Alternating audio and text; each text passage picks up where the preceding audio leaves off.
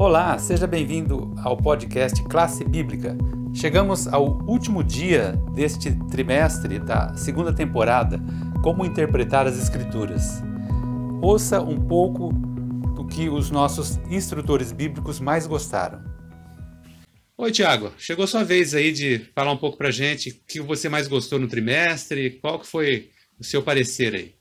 Jaziel, nesse trimestre nós tivemos vários pontos, né? Foi uma lição muito rica, uma lição que nos, nos é, ensinou a como interpretar as escrituras, né?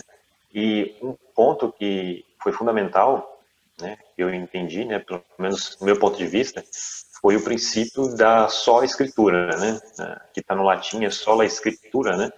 Mas somente a Bíblia ela tem que ser utilizada como único fundamento, né? Para que a gente possa realmente é, é, é, definir a nossa fé e a nossa doutrina. Né?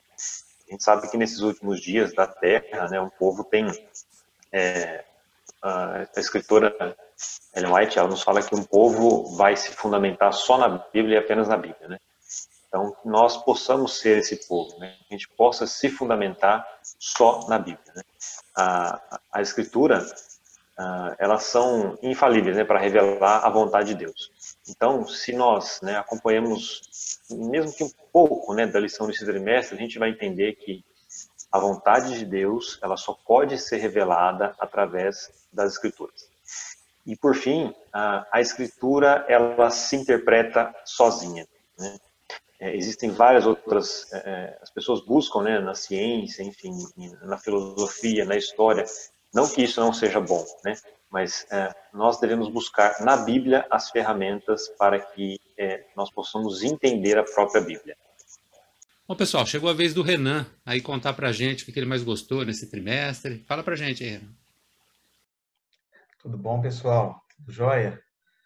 Bom, eu, na verdade, o estudo que me marcou foi o da lição 3, quando nós vimos que Jesus enxergava a palavra de Deus como fonte de inspiração para uma vida mais feliz e cheia de sentido. Logo depois de Jesus ser batizado, ele foi direto enfrentar o deserto. Lá ele sofreu todo tipo de tentações vindas de Satanás. Jesus ele tinha acabado de viver o momento mais esperado da sua vida, que era seu batismo e o começo do seu ministério, quando ele de repente ele se vê num dos momentos piores da sua vida. Depois de passar 40 dias em jejum, Jesus é tentado a transformar pedras em pães. Mas a sua resposta foi que nem só de pão viverá o homem, mas de toda palavra que sai da boca de Deus. Assim como Jesus confirmou a inspiração e a autoridade da Bíblia, nós também devemos usá-la como regra de fé e inspiração na nossa vida. Nós vamos firmar então o compromisso de estudarmos a Bíblia diariamente e assim nós alcançamos a maturidade espiritual para termos a verdadeira felicidade e liberdade que Cristo pode nos oferecer através de Sua palavra. Então é isso que me marcou mais na lição, esse, esse envolvimento que Cristo tinha com a palavra de Deus e essa inspiração que a palavra de Deus tinha na vida dele, que ela possa ser a nossa também. Claro, chegou seu momento então de dar aí é, a sua preferência, o que, que você gostou mais no trimestre, o que, que você tem de especial aí? Olha, eu acho que várias coisas nós estudamos durante esse trimestre, né, foram especiais, mas é, uma das coisas que mais me chamou a atenção, né, durante o estudo desse trimestre, que o autor fez questão de deixar assim bem, bem nítido, foi a preocupação de Jesus em que nós estudássemos a sua palavra. Ele como sendo o nosso exemplo, a preocupação de Cristo que nós conhecêssemos um pouco mais a sua palavra, aprofundássemos no conhecimento. Eu quero ler um texto está em São João, capítulo 5, verso 39. É o próprio conselho de Cristo aqui. A gente leu esse texto durante o estudo desse trimestre, mas eu vou enfatizar nesse, nesse último estudo aqui hoje. Examinai as escrituras, porque julgais ter nela a vida eterna, e são elas mesmas que testificam de mim. Então, o que mais me chamou a atenção, e eu acredito que o, o, o autor quis passar essa informação para nós, é que Jesus deseja que nós examinemos as escrituras, que nós nos preocupemos em estudar a Bíblia, mas examinar aqui, como a gente viu durante esse trimestre, não é uma leitura superficial, é realmente aprofundamento, é estudar com afinco, com desejo de conhecer, com oração, com todas as características que nós é, vimos durante esse trimestre sobre é, sinceridade, humildade. mas acima de tudo, tendo Jesus como nosso maior exemplo, que Jesus, era, tudo que ele fazia era embasado nas escrituras sagradas. Então, isso que mais me chamou a atenção e eu quero levar isso para a minha vida. Luciano, chegou agora a sua vez. O que você gostou mais nesse trimestre? Fala aí para os nossos ouvintes.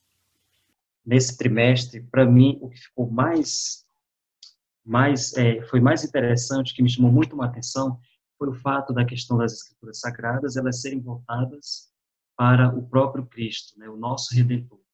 E aí as escrituras, principalmente falam muito no Velho Testamento é, sobre o ministério de Cristo, no momento em que ele irá aparecer pela primeira vez, ele virá como uma criança e com 27 anos ele será batizado e começaria então o seu ministério. Isso foi muito legal, porque quando a gente começa a ver essas interpretações, e a gente sabe que naquela época não existia Novo Testamento, só existia o Velho. Então Cristo vem para destruir algumas tradições que existiam naquele momento. Tradições que estavam totalmente contrárias ao que a Bíblia Sagrada ensinava. E aí ele faz uma abordagem, a gente vê muito isso na penúltima lição, né, de como que Cristo lidou com a, as interpretações da Bíblia Sagrada e ele precisou trazer muitas contraposições, contraposições a respeito da lei. Um dos grandes exemplos disso é o Sermão dos Montes, né, um sermão extraordinário. Inclusive, a gente tem uma autora que fala que tem uma, uma obra que é exclusiva para esse sermão, nos traz aspectos variados sobre a questão da lei, sobre o próprio Cristo, dizendo que ele, em momento algum ele veio para para destruir a lei, para sanar a, a, lei, mas sim para cumpri-la, porque esse era o dever do pai, ele como filho precisaria fazer isso, né? Então, foi algo que para mim ficou muito marcante. Então, essas interpretações, as interpretações bíblicas que são voltadas para o Cristo, para Cristo e como ele fez essas interpretações para os nossos dias, foi algo que, que ficou muito marcado, né? E essa essa questão da guarda da interpretação bíblica, de nós utilizarmos a Bíblia de maneira humilde, é, é, algo que nós precisamos colocar nos nossos dias, né, no nosso dia a dia, para que nós possamos entender melhor os ensinamentos de Deus e colocá-los eles colocá-los em prática. Então fica aí a lição para você que passou esse trimestre, esse trimestre conosco, estudando, conhecendo um pouco mais das Escrituras, conhecendo um pouco mais do caráter de Deus e que essas revelações elas possam ser uma divindade na sua vida e que no momento em que você encontrar dificuldade, retorne para a Bíblia, peça a Deus, porque tem uma parte que fala que tem partes na Bíblia que falam, inclusive alguns autores aqui citam, que no momento em que você estiver em oração, que você pedir para Deus que ele lhe dê o um entendimento, é como se o Espírito Santo, o mesmo Espírito Santo que guiou os profetas, os 66, os mais de 66 escritores da Bíblia Sagrada, dos livros, que, que compõem a Bíblia Sagrada, eles vão guiar você também. Olha só que maravilha. Então, essa é uma experiência extraordinária que eu acredito que todo cristão gostaria de vivenciar.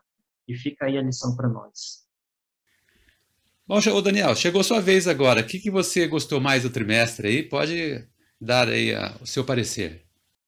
Sim, sim. Nós estudamos né, um momento importante é, que foi somente pelas escrituras, né, ou só a escritura. Né?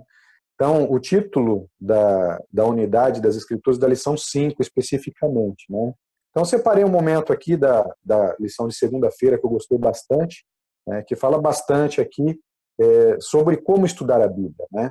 E nesse estudo aqui da Bíblia, nós é, entendemos que na Bíblia é, há a afirmação do que há nela foi escrito por Deus, né? Não foi escrito por outras pessoas, né? Então, isto é que chamamos de inspiração, né? Então, de forma resumida.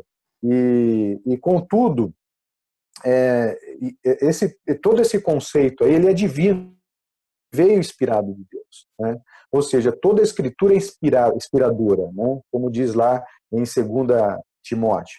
E os profetas que eram homens santos, ou seja, mais submissos a Deus na época, que os demais, né, e obedientes e fiéis, esses foram escolhidos é, como profetas, né? Daí eles se tornaram mensageiros de Deus aos demais seres humanos. Né? Então, é, só para nós lembrarmos desse, desse momento. E foi por meio deles é, que Deus enviou a sua mensagem e elas foram escritas sobre o cuidado e inspiração de Deus. Olha só que, que gostoso é, lembrar disso, né? conforme diz lá em, em 2 Pedro. Né? Por isso que a Bíblia não tem contradição em seu texto. Ela é uma unidade única, né? mesmo tendo sido escrita ao longo de 1.500 anos, é, por mais ou menos aí uns 40 escritores, né? Então, é, é, mas como já foi afirmado, né, quase todos já sabem né, que o autor é um só, né? É, não é um ser humano, é Deus é, que não falha, não erra, né? E, e, podemos agora tomar duas conclusões, né? A Bíblia é um produto de um Deus perfeito, que é infalível, por isso ela é uma perfeita unidade, né?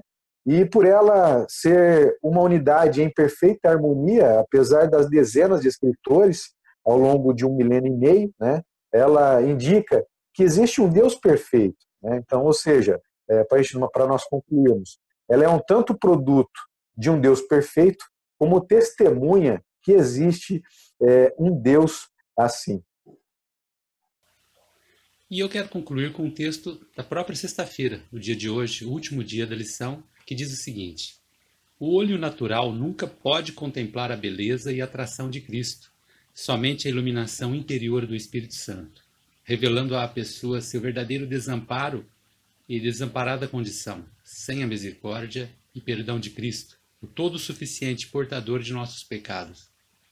Ele pode capacitar o homem a discernir sua infinita misericórdia, seu imensurável amor, benevolência e glória.